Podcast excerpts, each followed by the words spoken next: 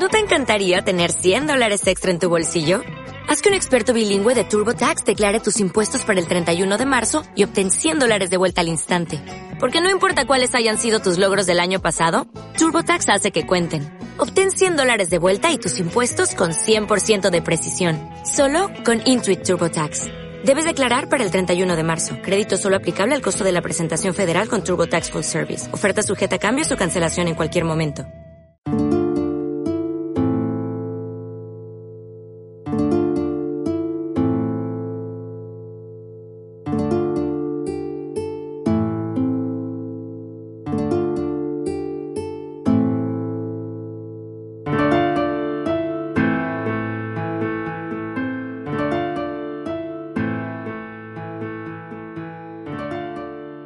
Todos, bienvenidos al décimo capítulo de Meridiano Historia. Ya estamos aquí de vuelta. Antes de nada, como siempre, voy a reseñar los modos de contacto. Tenemos presencia en las redes sociales, tanto en Facebook como en Google Plus, en el perfil Meridiano Historia. También tenemos cuenta en Twitter, arroba Meridiano Histor, y como no, tenemos cuenta de correo electrónico en meridianohistoria, arroba gmail.com. Antes de empezar, quería hacer dos comentarios. El primero de ellos es que he tenido bastantes problemas con la edición de este programa. Parece que está agafado y no quería salir. Y como yo tampoco soy ningún experto en esto del sonido, pues bueno, disculparnos por, por la calidad que, del sonido que va a ser un poco baja, yo creo, en este, en este capítulo.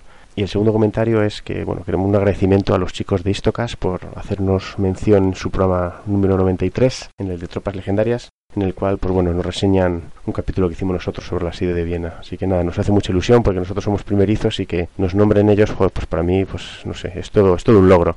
Muchas gracias. Y sin más, pues vamos a empezar. Bueno, pues vamos a pasar a presentar a los contertulios que tenemos hoy. Como casi siempre y viene siendo una costumbre, Alejandro Salman, ¿qué tal? Buenas noches. Hola Alberto, buenas noches. Encantado de saludarte nuevamente y un fuerte abrazo para nuestros seguidores que permiten que siga vivo Meridiano Historia. Ya sabéis que si queréis contactar con Alejandro, pues tenéis su correo electrónico que es alexsana71@gmail.com. También tenemos a José Ramón Vega. ¿Qué tal, José Ramón? Buenas noches, Alberto. Buenas noches, Alejandro. Como siempre, Buenas un placer noches. volver a este podcast, a colaborar con vosotros en un nuevo tema más y en este caso, bueno, mucho más relevante y mucho más entretenido que otros. Bueno, yo me voy a presentar, que, nunca lo hago. La verdad, siempre se me olvida decir quién soy. Soy Alberto Bug. Muchas gracias por estar aquí. Y, nada, vamos a empezar con el capítulo de hoy, ¿no? Hoy vamos a hablar del feudalismo, el feudalismo en Europa, más concretamente, que es un, como ha dicho José Ramón, un tema bastante imprescindible, diría yo, incluso, para conocer nuestro pasado. Así que nada, pues podríamos empezar con los antecedentes del feudalismo. Y tenemos una pregunta de un oyente, de Chema, en Twitter, arroba realeorix, que nos dice lo siguiente. ¿Es cierto que el feudalismo se origina en los grandes latifundios de los patricios romanos y su sistema clientelar? ¿Qué tienes que decir a esto? A ver, eh, Alex, por ejemplo. Sí, enseguida damos respuesta al oyente en este primer apartado de antecedentes del feudalismo. Eh, ante todo, bueno, comentar que efectivamente el feudalismo es una etapa muy importante dentro de la historia medieval por esa producción económica basada en la riqueza de la tierra y sobre todo por las consecuencias sociopolíticas que trajo consigo, que tienen mucho jugo y que vamos a analizar a continuación. Y en cuanto a los antecedentes, y enseguida damos respuesta al oyente, pues bueno, los antecedentes del feudalismo se encuentran aproximadamente en el siglo V, cuando se produce la caída del Imperio Romano de Occidente, bien por desidias internas y también por amenazas externas. Esto va a provocar que los emperadores eh, van a tener dificultades para controlar y proteger sus extensos territorios, por lo que se ven, se ven obligados a contratar a caballeros o nobles que al mismo tiempo van a reclutar a vasallos, produciéndose esta cadena social económica y bueno, digamos que va a surgir el llamado colonato, en donde un propietario va a empezar a ceder grandes partes de sus tierras a un colono, el cual se va a dedicar a explotarlas y a cultivarlas, se va a poder quedar con una gran parte de la producción para su alimentación y subsistencia, y a cambio el colono tenía que pagar severos tributos al propietario, no obstante va a haber muchos colonos que prefieren estar bajo la jurisdicción del propietario porque siempre van a pagar menos impuestos que si estuviesen a disposición del Estado romano y esto va a ir generando, digamos que poco a poco, los tres grupos sociales característicos que se van a desarrollar a lo largo de las diferentes etapas históricas. Digamos que el primer grupo social sería los que se dedican a, palabra, a la palabra de Dios, a los temas puramente religiosos y espirituales. El segundo grupo social que se ocupa de la defensa y de las labores puramente militares. Y el tercer grupo social, posiblemente el más importante, porque es el que lleva todo el soporte de la producción económica y agraria, que son los que elaboran, son los siervos y los campesinos, que van a ser los encargados de mantener a los dos grupos sociales anteriores, y esto va a ir progresando, va a ir creciendo con el paso de los siglos hasta dar lugar al sistema feudal europeo, que ya va a ser mucho más estructurado, más consistente y digamos que más radicalizado en este sentido, como iremos exponiendo en los apartados siguientes. Y respondiendo al oyente en cuanto a la relación que comenta entre los latifundios romanos y el sistema feudal europeo, todo viene a partir de lo que surge con la caída del imperio romano, el llamado colonato, en donde propietarios van a ceder parte de sus tierras a colonos para que las exploten y las cultiven, para que se puedan quedar con la mayor parte de la producción, para su alimentación, para su subsistencia, a cambio el colono tiene que pagar importantes tributos al proletario, pero muchos colonos van a preferir esta situación, van a preferir estar bajo la jurisdicción de un propietario porque siempre van a pagar menos impuestos que si estuviesen bajo el mando o bajo el sometimiento del Estado romano. Por tanto, esto tiene una estrecha relación con el sistema feudal europeo que se genera siglos posteriores y que va a dar lugar a los tres grandes grupos sociales, el grupo social que se ocupa de los temas puramente religiosos y espirituales, el segundo grupo social que se ocupa de los temas estrictamente militares, y el tercer grupo social, el más importante, el que soporta todo el poder económico, el grupo de los trabajadores, de los siervos y de los campesinos, que mantienen el estatus de los dos grupos sociales anteriores. Entonces se puede decir que sí, ¿no? Que, el feudalismo es una reminiscencia un poco del sistema clientelar, ¿no? Sí, es una evolución de, de, ese sistema, pero ya muchísimo más, más estructurado, ¿no? Digamos que mucho más radicalizado y ya con una estructura social ya muy diferenciada, ¿no? con una división ya mucho más grande entre las clases pudientes y las clases populares, pero todo, todo deriva de este periodo romano, efectivamente, pero adaptado a ese siglo. Bueno, pues ya hemos visto los orígenes un poco, vamos a, a ver cómo se implantaron y, bueno, profundizamos un poquito más, ¿no, Alex? Perfecto. Sí, claro que sí. Bueno, comentar ante todo en cuanto al origen y desarrollo del feudalismo, que el feudalismo no solamente va a ser importante como la explotación de la tierra, de la riqueza económica del suelo, sino que va a provocar un cisma, digamos que una ruptura, una división importante entre ricos y pobres, entre la clase pudiente y la clase popular, que sigue siendo un tema vivo de discusión hoy en día, ¿verdad?, acentuado por la crisis económica que está viviendo el continente europeo, y diciendo esto, pues comentar que el término feudalismo viene de la palabra feudo, que bueno, eran territorios, tierras preferentemente agrícolas, que los monarcas medievales van a entregar a los nobles, digamos que como recompensa por sus labores militares, ya que esto aseguraba la defensa y la unidad del reino, porque aunque los reyes realmente ocupaban el primer poder político dentro del escalafón social, realmente los reyes se van a ocupar mucho más de las tareas puramente administrativas y burocráticas, así como de los problemas fronterizos con otros países, y los que realmente van a ostentar el poder en la sociedad feudal van a ser los nobles, que se van a ocupar de ejercer las leyes y la justicia, van a poseer importantes territorios llamados feudos, señoríos o dominios. Por tanto, aquellos nobles que tuviesen mayor número de tierras y de mayor extensión gozaban al mismo tiempo de mayor poder social y económico, porque bueno, eh, recordemos que el feudalismo se desarrolló sobre todo entre los siglos X y el siglo XIV aproximadamente, y la economía durante la época feudal pues va a estar basada en una agricultura y ganadería de subsistencia. Es importante recordar que no había industria propiamente dicha, sino que la mayor parte de los objetos eran elaborados por artesanos, que digamos que realizaban manufacturas elaboradas con sus propios dedos y su propia imaginación. Por tanto, la agricultura va a ser fundamental ante un crecimiento demográfico que cada vez va a demandar mayor número de recursos y mayor alimentación. Al principio, como no va a haber excedentes, tampoco se va a desarrollar el comercio. A medida que crezca la población y que empiecen a surgir las primeras ciudades, lógicamente esto va a cambiar, como vamos a ver un poquito más adelante. Por tanto, digamos que había unas clases sociales muy características y particulares en el sistema feudal europeo.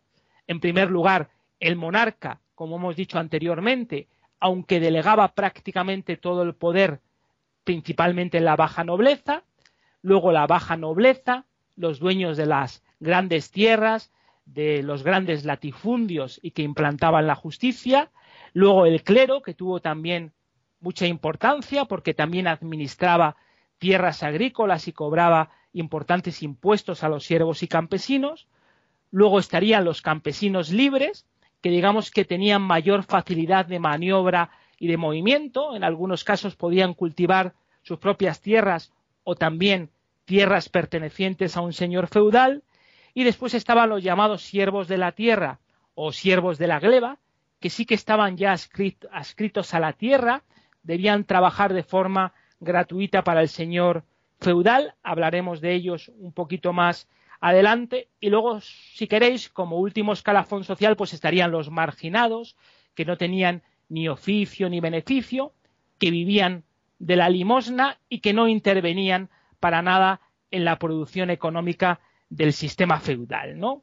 Digamos que estas son las características importantes en cuanto al origen y al desarrollo del sistema feudal europeo, hay muchas personas que piensan que el feudalismo se basó simplemente en las relaciones entre el señor feudal y el campesino que trabajaba sus tierras, pero no solamente se basó en estas relaciones de servidumbre, sino que el feudalismo también fue muy importante por las relaciones de vasallaje, las relaciones entre un señor feudal y un vasallo, que analizaremos a continuación, y digamos que las relaciones de servidumbre fueron importantes desde el punto de vista económico dentro del régimen feudal, pero las, relaciones de vasallaje fueron también claves, fueron también muy importantes en cuanto a la estructura social del sistema feudal europeo.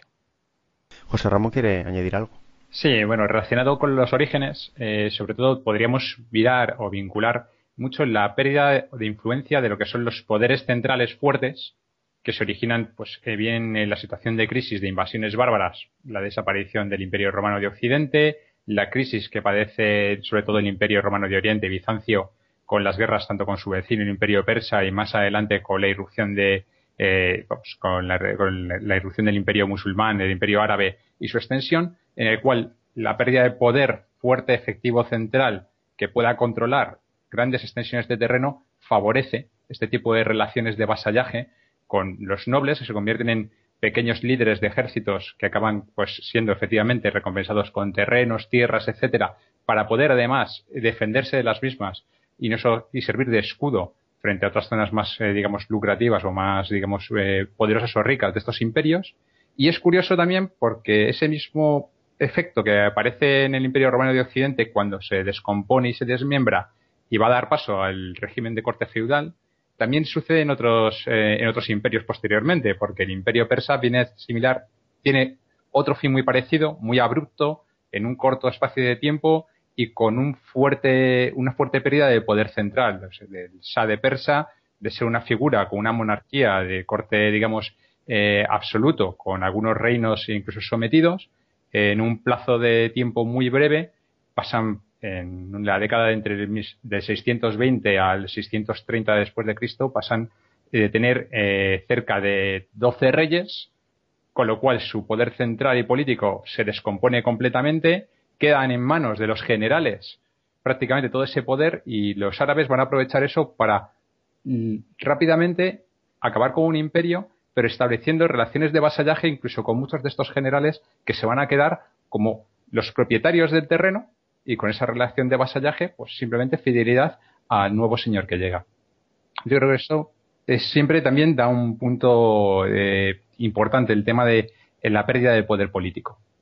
Se puede decir que los reyes tenían el poder, el poder legal, por así decirlo de algún modo, pero los nobles tenían poder de la fuerza. O sea, yo tengo mi ejército y, apoyo a mi rey un poco si me conviene también. El, rey acaba siendo un, primus inter pares, es decir, es, el que tiene, digamos, eh, por, ascendencia o por, como quiero llamarlo, eh, un, carácter divino quizás. Sí, un carácter divino, una persona que está, pues, eh, que es la que tiene eh, o ha heredado eh, los derechos dinásticos, efectivamente, gobernarlos por algún, pues, por línea hereditaria o por algún otro motivo, y pero su poder político es incluso a veces menor que el de algunos de sus vasallos. Esto, por ejemplo, en la Francia feudal es un clásico que se va a ir desarrollando y el rey prácticamente es prisionero de los grandes feudatarios como pueda ser Borgoña o Normandía y, se va a ver incluso entre la espada y la pared muchas veces.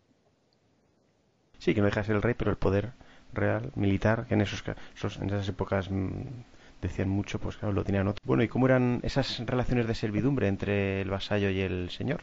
Sí, bueno, en este caso las relaciones de servidumbre, prácticamente como su nombre indica, bueno, se trata del señor feudal, generalmente un noble eh, que tenía grandes latifundios, tenía grandes terrenos agrícolas, cultivados y explotados por una serie de campesinos y generalmente el señor feudal de forma periódica enviaba emisarios para recoger todo lo producido por la agricultura y al campesino prácticamente solo se le dejaba lo necesario para su subsistencia, no se le dejaba prácticamente nada más.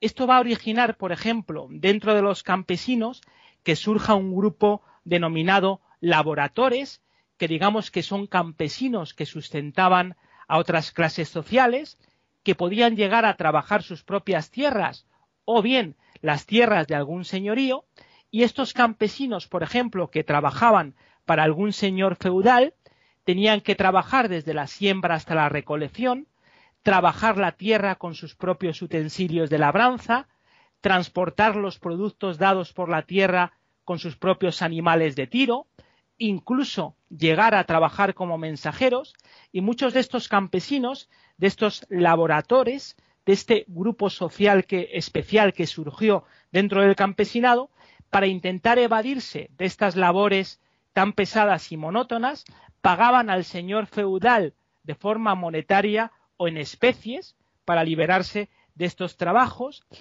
Y luego, en segundo lugar, estarían los llamados siervos de la tierra, o también conocidos como siervos de la gleba, que sí que estaban ya adscritos totalmente a la tierra, que tenían que trabajar gratuitamente para el señor feudal, aparte tenían que ocuparse también del mantenimiento de los caminos, por ejemplo, de la reconstrucción del castillo del señor feudal, así como pagar otra serie de rentas e impuestos, podemos decir que los siervos de la tierra, los siervos de la gleba, prácticamente no tenían ni control sobre su propia persona, ya que no podían abandonar la tierra si no tenían permiso del señor feudal, y si lo hacían eran duramente perseguidos y condenados, incluso tenían que pedir permiso para contraer matrimonio, y lo único positivo que podían tener es que estaban adscritos a la tierra, a la hacienda, de forma perpetua, digamos que vivían dentro de una especie de alquiler perpetuo que les garantizaba la subsistencia, ¿no? Que digamos que les garantizaba la alimentación, ¿no? Esto es lo más característico dentro concretamente de las relaciones de servidumbre y ahora si os parece pues hablaremos ya de las relaciones de vasallaje. Pues por mí perfecto, no sé si pues sí, quiere. Perfecto. Seguimos, ¿no? Sí.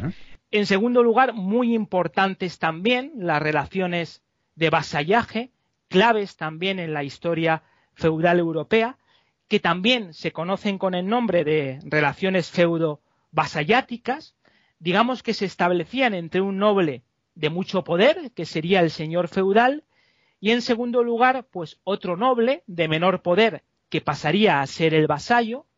En este acuerdo, en esta alianza entre ambos, el señor feudal aseguraba al vasallo protección y mantenimiento y digamos que a cambio el vasallo otorgaba al señor feudal apoyo militar y fidelidad y todo esto se sellaba mediante una ceremonia en el que participaban otros miembros importantes de la nobleza. Digamos que el vasallo hacía como una especie de homenaje que consistía en establecer un juramento por el cual juraba fidelidad al señor feudal y el señor feudal le cogía de, los, de las manos para simbolizar el mantenimiento y la protección. Generalmente la alianza se sellaba con un beso, el vasallo solía jurar ante la Biblia y el señor feudal le otorgaba un objeto que, servía como símbolo, eh, servía de forma simbólica, mm, que realmente correspondía a la entrega de un feudo, a la entrega de una porción de tierra para que fuese trabajada por el vasallo.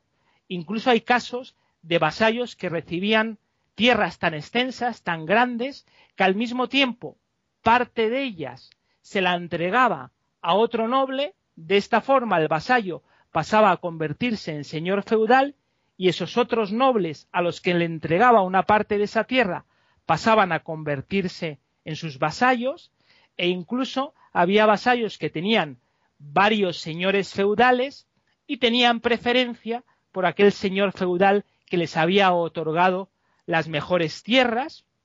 Y bueno, antes de continuar con todo esto, eh, sí que uno siente cierta nostalgia de esa época antigua, porque en aquella época medieval existía todavía la palabra, ¿no? Existía lo que es el acuerdo verbal, ¿no? Porque hoy en día yo creo que cada uno de nosotros nos hemos sentido en alguna ocasión heridos o defraudados porque nos han fallado la palabra, ¿no? Eh, un compromiso verbal que alguna persona ha tenido con nosotros ha quedado en el olvido, no ha llegado a cumplirse, ¿no? Pues lo importante que es volver a recuperar la palabra, ¿no? Lo que es el compromiso verbal y si por algún motivo no se llega a ejecutar, porque muchas veces ocurren situaciones ajenas a nosotros, pues decirlo, ¿no? Esto fomenta la confianza y la solidaridad entre los seres humanos y creo que es algo que tenemos que recuperar y que se ha perdido con, con el paso del tiempo. Ya casi no tiene validez un documento escrito, pues ya la palabra es prácticamente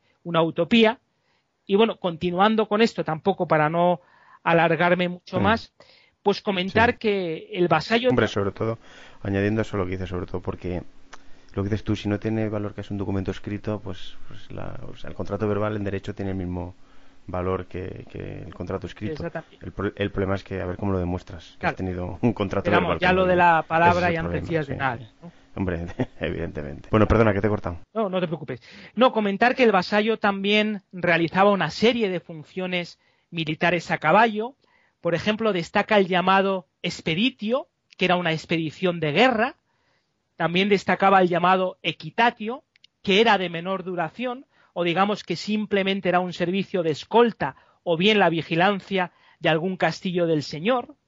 Incluso el vasallo a veces tenía que pagar dinero si el señor era hecho prisionero, o bien entregar una cantidad de dinero si el señor se marchaba a Tierra Santa, o bien si el hijo mayor del señor feudal contraía matrimonio, por ejemplo, que es un hecho muy curioso, otro hecho significativo, por ejemplo, es que cuando el heredero de un feudo era un niño, el señor feudal volvía a recuperar la tierra y se ocupaba de la manutención del niño, o bien era un pariente cercano el que se ocupaba del cuidado y manutención del niño, y este pariente pasaba a convertirse en vasallo del señor feudal, y por ejemplo, cuando el feudo era heredado por una mujer, tenía que elegir a un representante y los señores feudales generalmente intentaban que la mujer se casase para que así su marido se convirtiese en vasallo del señor feudal. Y ya para finalizar comentar que también va a haber importantes luchas y enfrentamientos entre señores feudales por intereses económicos y territoriales, lo que va a hacer que surja el llamado movimiento de la paz de Dios, que va a limitar en días estos enfrentamientos entre los señores feudales y aquellos que no cumplieran estas normas serían sancionados espiritualmente y excomulgados. Digamos que esto es lo más llamativo en cuanto a las relaciones de vasallaje. Sí, porque el rey yo creo que era la única fuerza que tenía, ¿no? Para evitar que se levantasen muchas veces en armas contra él, ¿no? Sería amenazar con la excomunión o, o retirar, retirarle el título, no sé. Exactamente. Eh, a lo mejor José Ramón sabe más sobre... No, creas, no creas, decir... Sabe más sobre esto, pero ¿tú podrías decirnos algún caso en el que los señores feudales hayan amenazado gravemente el reinado de algún rey? Hombre, tienes eh, un ejemplo muy bueno, eh, además excelente, que se queda a pie en la Guerra de los Cien Años, que es el Ducado de Normandía, que se acaban, los normandos acaban por invadir a Inglaterra, deponer y vencer a los sajones y ocupar el trono de Inglaterra, con la curiosidad que se da que son duques de, son reyes de Inglaterra y duques de Normandía. Duque de Normandía, vasallo del rey de Francia. Pues esta relación les va a llevar a una serie de guerras continuas y constantes por territorios, incluso por intentar conseguir unificar ambos reinos bajo una sola corona. Entonces, eh, sí que se da en muchos casos. Y en la Guerra de los Cien Años mm. vuelves a tener más ejemplos también con Borgoña, por el mismo tema, en este caso por la amenaza que representa la corona de Francia a la hora de intentar centralizar el poder. Borgoña inmediatamente se va a convertir en un fiel aliado de Inglaterra para poder mantener sus derechos feudales y esta relación va a perdurar hasta el final de la Guerra de los Cien Años y prácticamente hasta las puertas del mismo Renacimiento eh, con Carlos IX de Inglaterra. Tengo, tengo, que hacer un pequeño inciso. He dicho Carlos IX, pero no, no, es Carlos VII, el que realmente acaba por afianzar el tema, eh, la guerra de los 100 años, al final de la guerra, de afianzar el poder de la corona sobre, sobre sus vasallos. Carlos IX es descendiente casi un siglo después. Ah, bueno, bien, bien, bien, bien hecho el apunte. Feudalismo en España, ¿no, chicos?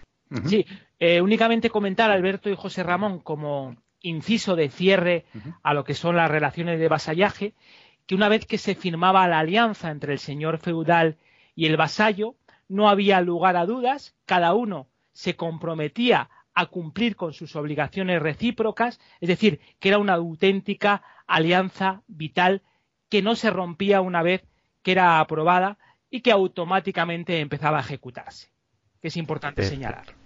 Perfecto. Bueno, vemos que esto del feudalismo se instaló en Europa y estuvo vigente en Europa durante muchos siglos Imagino que España también llegó, ¿no? Sí, efectivamente, el feudalismo en España fue muy importante, aparte de tener características como las que hemos comentado anteriormente, lo que vamos a hablar es de las características particulares que definieron el feudalismo en España, pues para ver las diferencias existentes y la variedad de riqueza del feudalismo eh, tanto en la Europa general como en la Europa mediterránea. Y bueno, eso es en cuanto al feudalismo en España. Mm, digamos que hasta finales del siglo X van a abundar en los reinos cristianos, es decir, en los reinos que no estaban dominados por los musulmanes, va a abundar sobre todo la pequeña propiedad, que poco a poco se va a ir viendo sustituida por el señorío, que terminará convirtiéndose en un extenso dominio territorial, así como en una unidad de producción agraria, que pasará a ser propiedad de un noble, abadía o monasterio, va a ser muy importante la expansión de la reconquista y de la repoblación en los siglos XI, XII y XIII, porque los monarcas, a medida que se va a ir arañando territorio a los musulmanes y se les va a ir acorralando cada vez más hacia el sur de la península ibérica, los monarcas van a acaparar demasiadas tierras, territorios demasiado extensos que no van a poder controlar desde el punto de vista administrativo, y aquí es donde van a empezar a intervenir las órdenes militares, los monasterios, la nobleza, a los que se les va a entregar una gran parte de estas tierras para que lleven a cabo la repoblación, para que lleven a cabo la explotación agrícola y ganadera, la construcción de caminos, el desarrollo de pueblos y de ciudades. Lógicamente, esto va a permitir que nazca el llamado señorío jurisdiccional, en donde no solo se van a llevar a cabo trabajos colectivos, sino también, como hemos dicho antes, la construcción de castillos, de caminos, la vigilancia. Los campesinos son los que van a trabajar duramente la tierra, van a pagar un impuesto muy importante a la Iglesia, que era el diezmo, y bueno, a medida que fueron aumentando los excedentes agrícolas, van a nacer nuevas ciudades, van a aparecer los artesanos y los mercaderes, esto va a permitir el desarrollo de las ferias y de los mercados, como consecuencia todo esto va a provocar que los rendimientos del campo pues van a empezar a disminuir, sobre todo en las zonas más alejadas de la frontera. Esto va a provocar al mismo tiempo que se aumenten los diezmos, así como la carga fiscal, los impuestos por el uso de los pastos y de la explotación forestal, y esto va a obligar a muchos señoríos, sobre todo a los que están más alejados de la frontera, digamos que a cambiar su sistema de producción. Muchos señoríos se van a ver obligados a especializarse en lana y vino con vistas a la comercialización de sus productos. Y un hecho muy importante es que muchos campesinos van a empezar a abandonar el campo, bien hacia las ciudades o hacia las nuevas tierras por repoblar, en busca de una nueva esperanza de vida y de una mayor libertad de movimiento, esto irá debilitando progresivamente, sobre todo ya a partir del siglo XIV, debilita el poder de los señoríos, dando paso a una economía más capitalista, lógicamente no el capitalismo entendido como el que surgió en el siglo XIX con Adam Smith, sino un capitalismo entre comillas, refiriéndonos a que, a que hay una mayor ramificación, una mayor diversidad económica que permite nuevas expectativas de vida a las clases menos pudientes, ¿no? Digamos que es una, unido al anterior es lo que caracteriza el feudalismo español. No, no, simplemente es eso, es decir, es un constante, una constante mejora en los niveles de vida de la sociedad, lo que también permite que haya un aumento de producción, lo que va a llevar a que se reactive otra vez el comercio y que al final eh, las relaciones entre distintos poderes políticos no solamente se diriman desde un punto de vista político de poder o de territorio, sino además que este, se empiecen a establecer relaciones comerciales que sean beneficiosas para ambos. Y esto es lo que va a ir socavando eh, lo que es el sistema del modelo feudal. Claro. Sí, aumento demográfico, eh, la gente se va a las ciudades, empiezan a surgir artesanos que ya no viven del campo, gremios, en fin, pero eso ya es más, bueno, parte final, ¿no? Imagino. Sí. De lo que es el feudalismo. Bueno, pues con estos apuntes que nos acabas de hacer, Alex, imagino que, claro, con el crecimiento de las ciudades, del comercio, como habéis apuntado los dos, el feudalismo entró en decadencia, ¿no? Sí, efectivamente, todos los cambios que empezó a sentir eh, la Europa feudal, el desarrollo del comercio, la aparición de una clase social nueva importante, como fue la burguesía, una clase social independiente económicamente.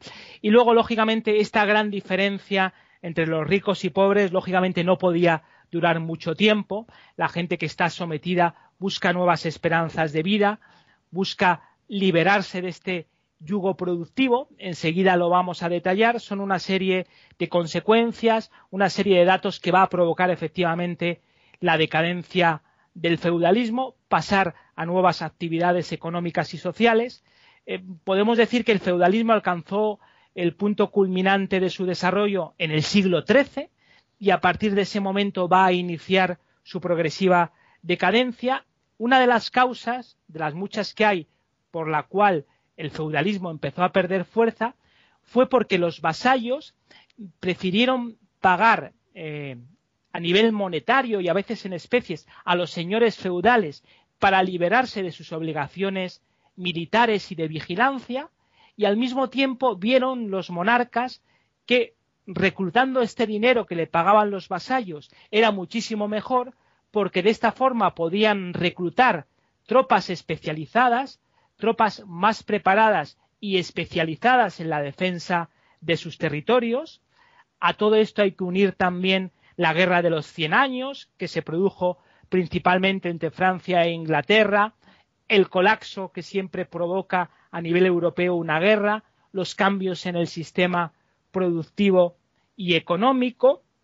Entonces, digamos eh, que estas batallas empezaron a ganarse en gran medida por los soldados profesionales y en especial por los arqueros de a pie, lo que va a hacer que pierda cierta fuerza las relaciones eh, de vasallaje, poco a poco se va a empezar a ver la ineficacia del feudalismo como sistema de producción, todo esto va a ir unido progresivamente a las crecientes necesidades de ingresos de la clase dominante, una causa principal de su decadencia, ya que los monarcas, al tener, los monarcas y los señores feudales, al tener cada vez mayor necesidad de reclutar dinero, de reclutar ganancias económicas, van a aumentar la presión sobre los señoríos, van a aumentar la presión sobre los siervos y los campesinos, muchos campesinos van a ir abandonando progresivamente las tierras y los que se quedan van a recibir una presión, sobre todo por parte de los señores feudales,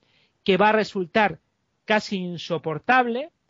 Por tanto, digamos que entre las causas que se enumeran como desencadenantes de la crisis está la huida de los siervos de la tierra, el crecimiento de las ciudades y la aparición de la burguesía y de un mayor desarrollo artesanal.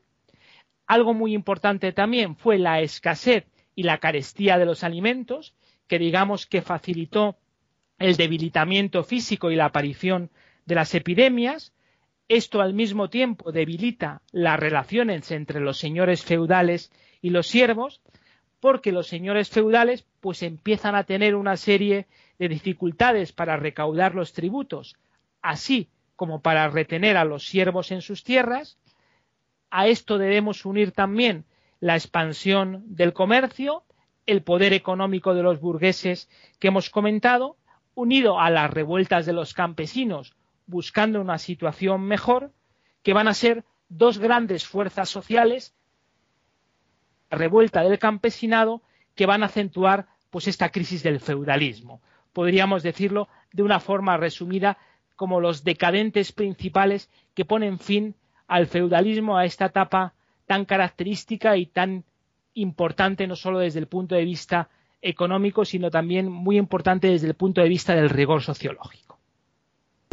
Creo que José Ramón quieres hacer un apunte, ¿no? Sí, muy relacionado con el tema de la pérdida, digamos, de vasallaje.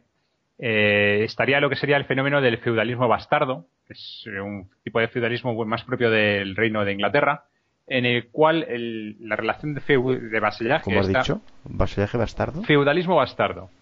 Ah. Y es, eh, digamos, un cambio. Es decir, si el vasallaje se entendía como una especie de promesa, pacto, servicio, casi, casi para de por vida, eh, los soldados de, los ejércitos feudales británicos, ingleses, en este caso, lo que van a hacer es promesas de servicio, pero por temporadas. Es decir, van a ser, digamos, los protomercenarios que se van a desarrollar después en la época más renacentista puramente como soldados profesionales. Y va a cambiar esa red de vasallaje por una especie de red más bien clientelar, es decir, y con pactos muy limitados en el tiempo.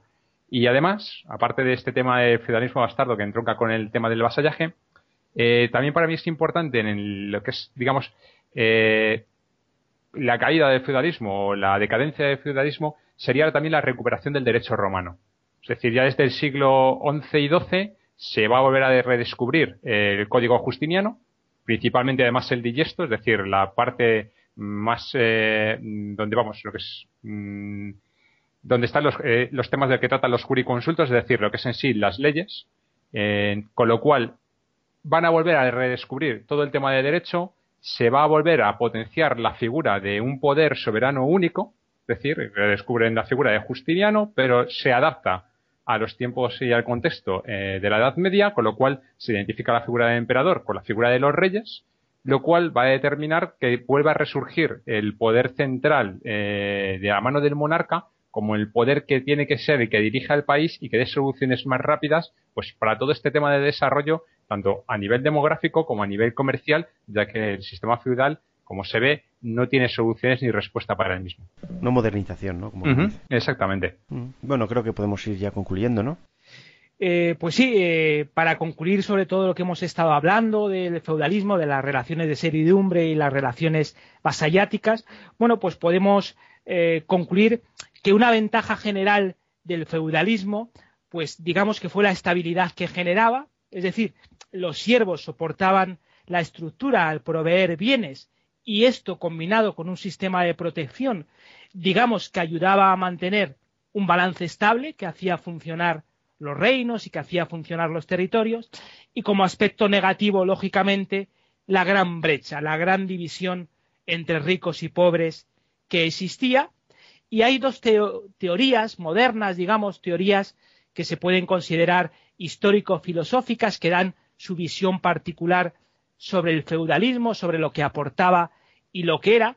Destaca, por ejemplo, la corriente de los institucionalistas, que decían que el feudalismo representaba unas instituciones en donde hay un compromiso entre dos hombres libres, señor y vasallo, y luego está la teoría marxista, digamos que más radical, más humanizada, podemos decir incluso que más objetiva, que ven el feudalismo pues como una forma de producción, ¿no? Como una forma de explotación que lleva consigo una serie de relaciones, digamos que socioeconómicas, y los marxistas lo sitúan entre la fase esclavista y capitalista, es decir, es la explotación que una casta de tipo militar pues ejerce sobre los campesinos, ¿no? Bueno, podemos decir a lo mejor que es una mezcla entre la visión que daban los institucionalistas y la visión que daban los marxistas.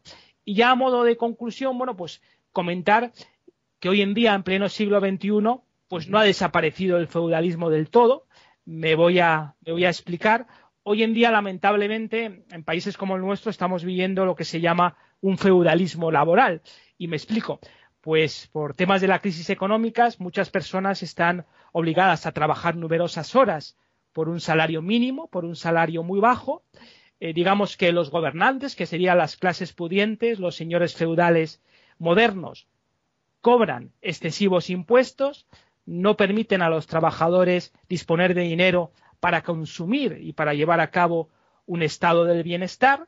Por tanto, digamos que estamos metidos en una especie de feudalismo laboral en donde los trabajadores son los siervos y los gobernantes son los señores feudales, ¿no? Lógicamente con las diferencias del mundo moderno. Es un toque de atención para nuestros políticos. No se puede permitir que siga aumentando la brecha entre ricos y pobres, que se vaya debilitando cada vez más la clase media acomodada, porque esto solamente puede provocar lo que son todo tipo de convulsiones y todo tipo de agitaciones sociales. Por ejemplo, muchos de nuestros oyentes nos están escuchando desde fuera de España, desde diferentes rincones del globo terráqueo y posiblemente se han tenido que marchar en busca de una mejor situación laboral y en busca de mejores recursos económicos. Deseamos que algún día puedan volver y finalmente señalar que es cierto que hemos evolucionado mucho, hemos evolucionado en temas médicos, en temas tecnológicos, en la creación de iPhones, de tablets y de todo este tipo de cosas, pero sigue habiendo una gran diferencia, una gran distancia entre el primer mundo y el tercer mundo, lo que lleva a la conclusión de que no hemos evolucionado bien, no hemos evolucionado por los parámetros correctos y estamos a tiempo de cambiarlo. Bueno, pues eh, finalizando ya el capítulo de hoy, podemos hablar de cómo, bueno, como hacemos siempre al final del programa, sobre la bibliografía, ¿no? Y a ver qué tienes por ahí, Alex. Sí, por ejemplo, para quien esté más interesado en el feudalismo concretamente español, en el feudalismo de la península ibérica, hay un libro que es La formación del feudalismo en la península ibérica, de la editorial Crítica, escrito por Abilio Barbero y Marcelo Vigil, y luego para el que esté más interesado para el feudalismo general, para el feudalismo más europeo, hay un libro que se llama precisamente Feudalismo, de la editorial Ariel, y el escritor es Gansoff van Croix Lois.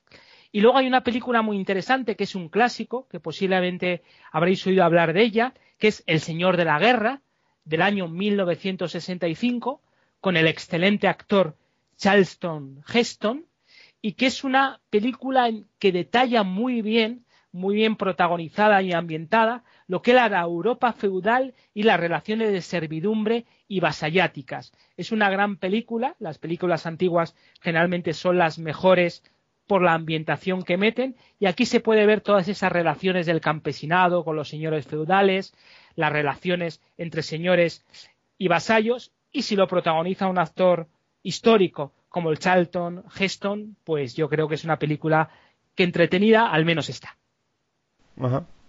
¿Tú tienes alguna? Yo, por mi parte, simplemente recomendar un par de libros eh, relacionados, obviamente, un poco más con el tema del feudalismo inglés. Eh, por un lado, Bastard, Feudalism, eh, de Michael Hicks, de la editorial Longman. pues bueno, para poder indagar un poquito más en cuanto a la guerra de los 100 años y este fenómeno específico del tema del sistema de ejército feudal mercenario eh, dentro del vamos, dentro de Inglaterra. Y luego por otro lado también desarrollando eh, en el mismo ¿Está país. en inglés perdona. Sí está en inglés, eh, pero vamos segura, posiblemente haya alguna opción de conseguirlo en español.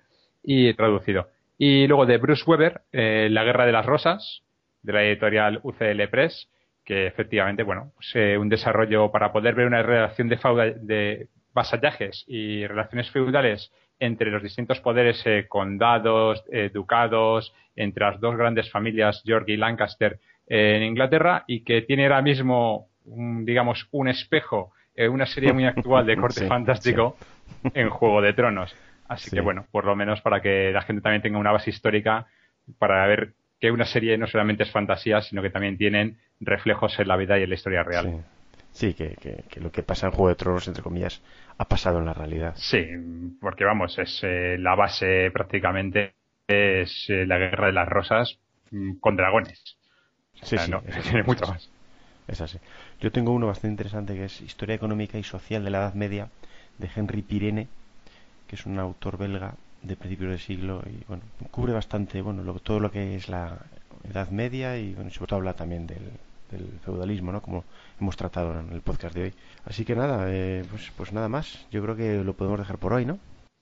Simplemente, chicos, comentar como punto final lo importante hoy en día que es fomentar las relaciones de la palabra dada, de cumplir los compromisos verbales que son tan necesarios hoy en día en estos tiempos convulsos de debilidad moral, ¿no? Fomentar más el acercamiento entre los seres humanos, las labores altruistas que nos permitirán disfrutar mucho mejor el día a día y superar todos los obstáculos que nos vayamos encontrando.